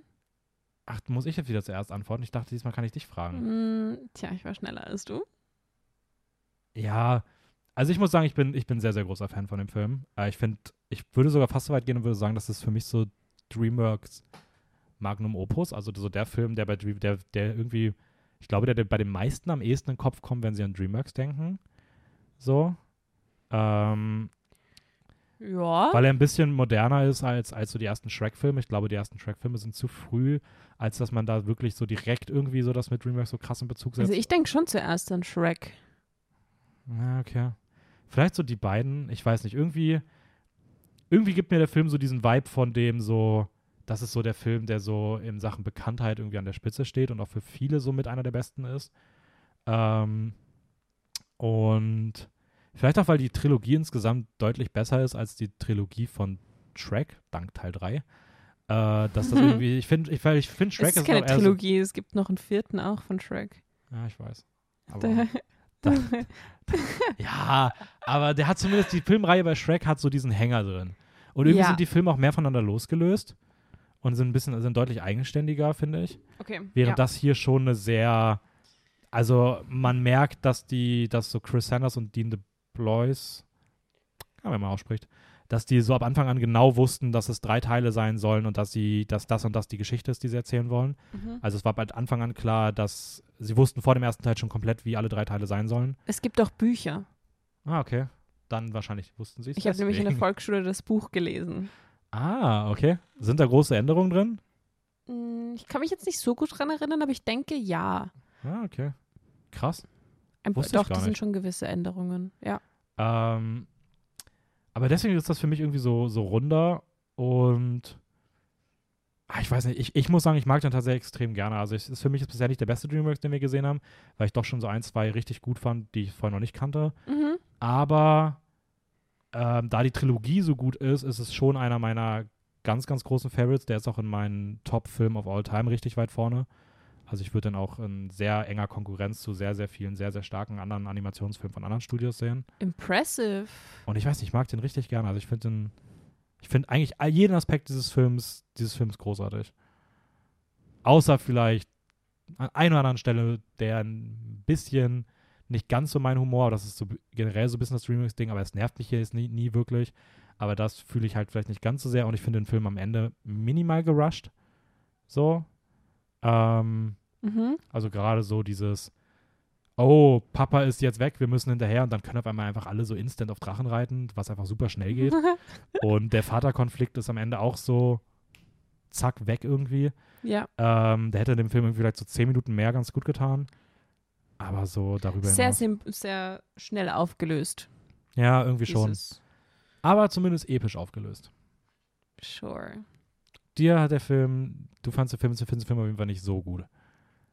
Ist so semi. Also wenn ich ihn jetzt mit den anderen von der Liste heute vergleiche, dann ja, finde ich gut. Meisterwerk. Ja, würde ich mich trauen, den jetzt auf meine Favorites of All Time Liste zu setzen? Hell no, mhm. Weil ich ihn auch irgendwie fad finde. Ich finde, er hat zumindest so ein bisschen ein, er hat eine Message drinnen und ja, der Humor funktioniert generell einfach nicht bei DreamWorks für mich persönlich, aber er hat zumindest diese, diese Message drinnen, die ich gut vertreten kann, so lass uns die Viecher nicht einfach töten, sondern lass uns mal versuchen, Empathie zu zeigen für andere Lebewesen. Und das gefällt mir sehr gut. Mhm. Ähm, Verständlich. Ja. Wem nicht? Naja, ähm, Äh, ja, und ich finde, ich finde ohne Zahn richtig cute. es ist einfach So ein richtiger es ist- Puppy einfach. Es ist so süß. Sie Ja. haben ihn auch irgendwie eine, eine Mischung aus Katzen, Hunden und Pferden ähm, versucht zu kombinieren und zu inszenieren. Ja, es ist einfach, es ist einfach cute und es zeigt diese Connection, die auch zwischen einem Mensch und seinem Haustier, wenn man das so sagen Mhm. kann, ähm, ja, gezeigt werden kann. Obwohl ich sogar sagen würde, dass es kein Haustier-Mensch-Beziehung ist. Nein, ich, voll, wenn man das weil- sagen kann. Also weil, das, das braucht vielleicht noch die, die nächsten Teile auch ein bisschen, die das dann mehr so zeigen. ehe, du musst das jetzt mal hier aus den einzelnen, ups, den einzelnen ähm, Ja, aber ich finde selbst hier, dadurch, dass sie am Ende mit dem Finale, was dann mit Hicker passiert am Ende, Ja. dass sie damit so Toothless ja auch spiegeln, weil dem ja auch sowas passiert ist mit seiner, äh, mit dieser Schwanzflosse, was man so nennt bei Drachen. Ähm, und irgendwie bei beiden sozusagen so dieser, dieses, dieses, diese gleiche körperliche Einschränkung irgendwie aufgezeigt wird und sie dadurch aber auch auf Augenhöhe gestellt werden, weil so beiden das passiert und sie dann irgendwie so diese Companionship eingehen und das sich halt sehr stark an diesem Companionship-Gedanken orientiert und nicht diesem Haustiergedanken und das das stimmt, ja. finde ich eigentlich, äh, da- das, das ist auch so ein Punkt. Und ich finde es großartig, dass sie das zeigen so. Also da war ich schon Ja. sehr emotional.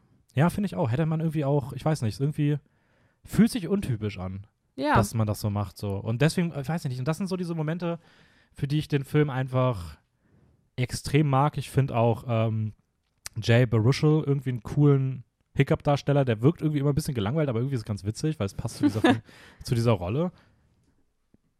Und ich liebe die, also die Optik ist in dem Film einfach, also der, das ist der erste Film, der einfach richtig, richtig gut aussieht. Der hat vielleicht auch noch ein bisschen dated Animations so, aber die Kameraeinstellungen, das sieht einfach aus, als ob du einen Live-Action-Spielfilm schaust so.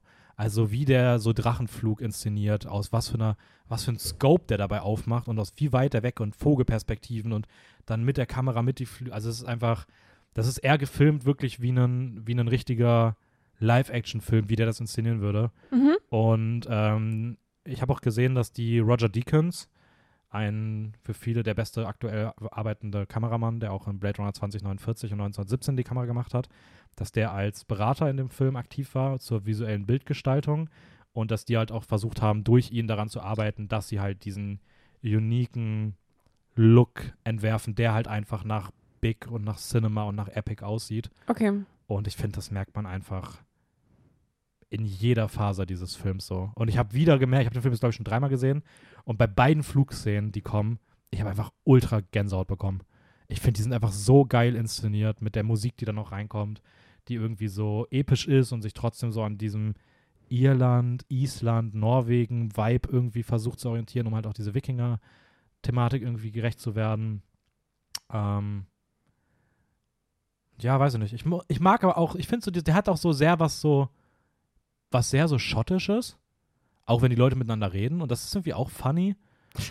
So, das ist so das, was Merida nicht geschafft hat. Also Brave Ja. bei Disney. Disney oder Pixar? Ähm, Das ist Pixar, ne? ich glaube, das ist Pixar, ja. Hast du den mal gesehen? Ja.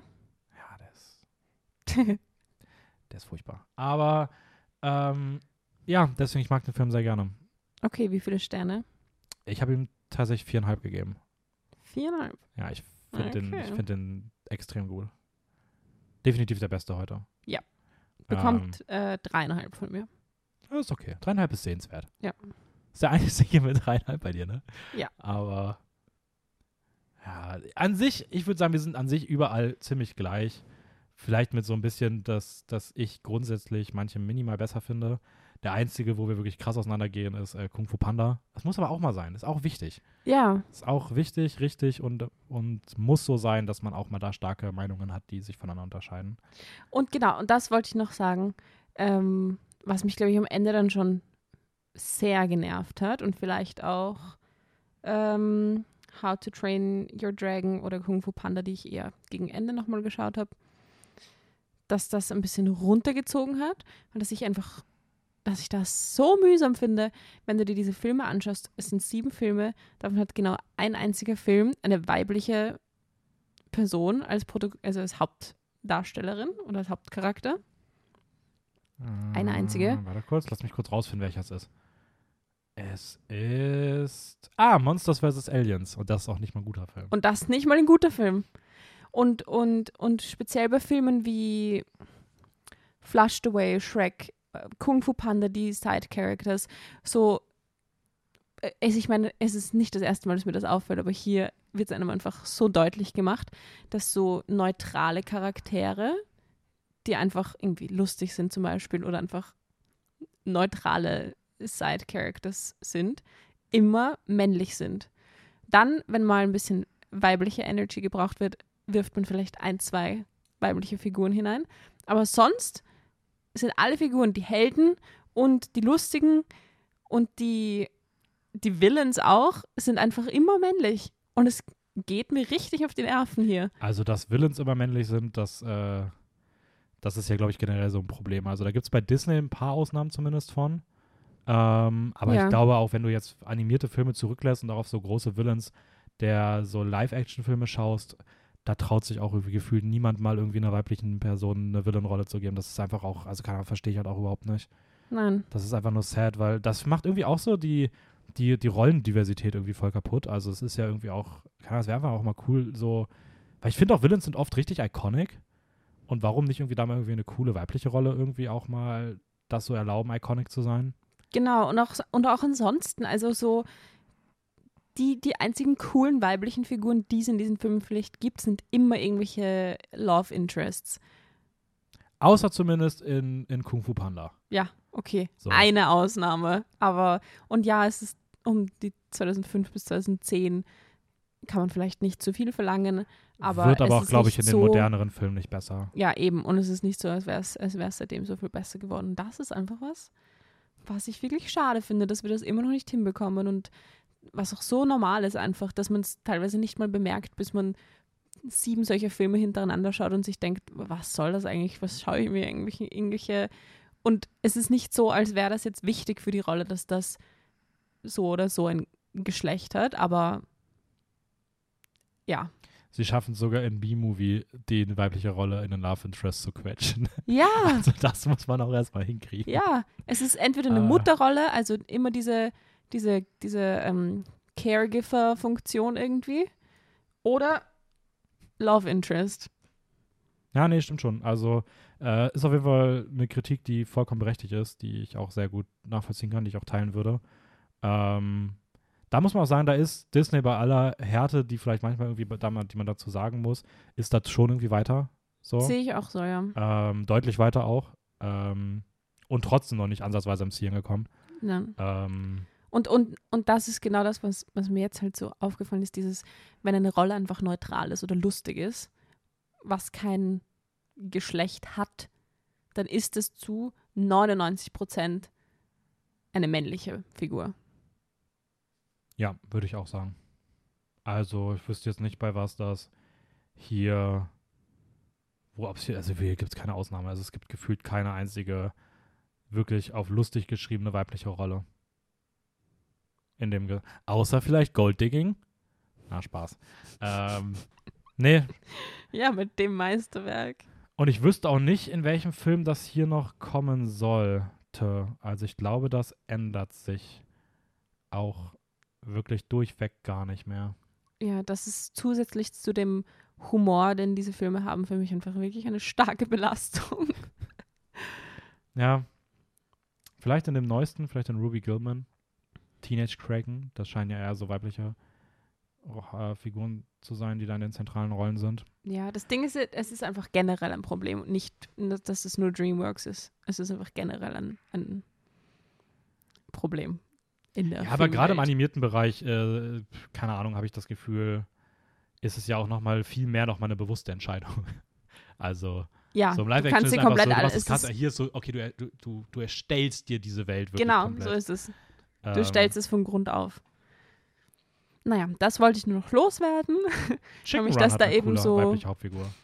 Ja, aber das ist auch, stimmt. aber ist auch Artmann. Ja. Artmann ist auch wieder vielleicht an der Stelle dann irgendwie eine Spur weiter. Wo das bei Artmann dann gefühlt aber auch wieder noch auf den Film zutrifft. Anyways. Ja, nee, also auf jeden Fall ein guter Hinweis. Ähm, was ist für dich, was waren für dich die drei besten Filme? Ja, eh die, also How to Train Your Dragon, dann wahrscheinlich B-Movie ja, und dann Flushed Away. ja. Ja, okay.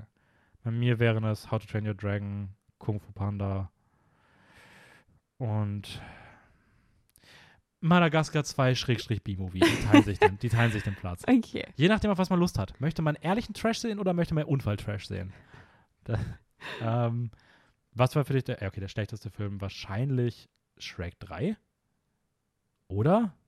Da kommt nichts dran, oder? Shrek 3, mm, ja, die, die äh, waren alle irgendwie einfach mies. Ja, da sind wir Das ist durch. mein Fazit. Das ist unser Fazit. ähm, ja. Ich hoffe, ihr hattet vielleicht zumindest mehr Spaß mit den Filmen, falls ihr die kennt. Oder wisst jetzt, was ihr euch nicht anschauen solltet. Ähm, oder auch, was ihr euch anschauen solltet. Und mehr bleibt uns gar nicht über zu sagen. Folgt uns bei Instagram, filmjoker-wien. Ähm, nächste Woche geht's hier wieder weiter. Mal sehen mit was. Und wir wünschen euch auf jeden Fall weiter eine schöne Sommerzeit. Letzten Wort hat wie immer Theresa. Bye, bye. Wir hören uns. Ciao.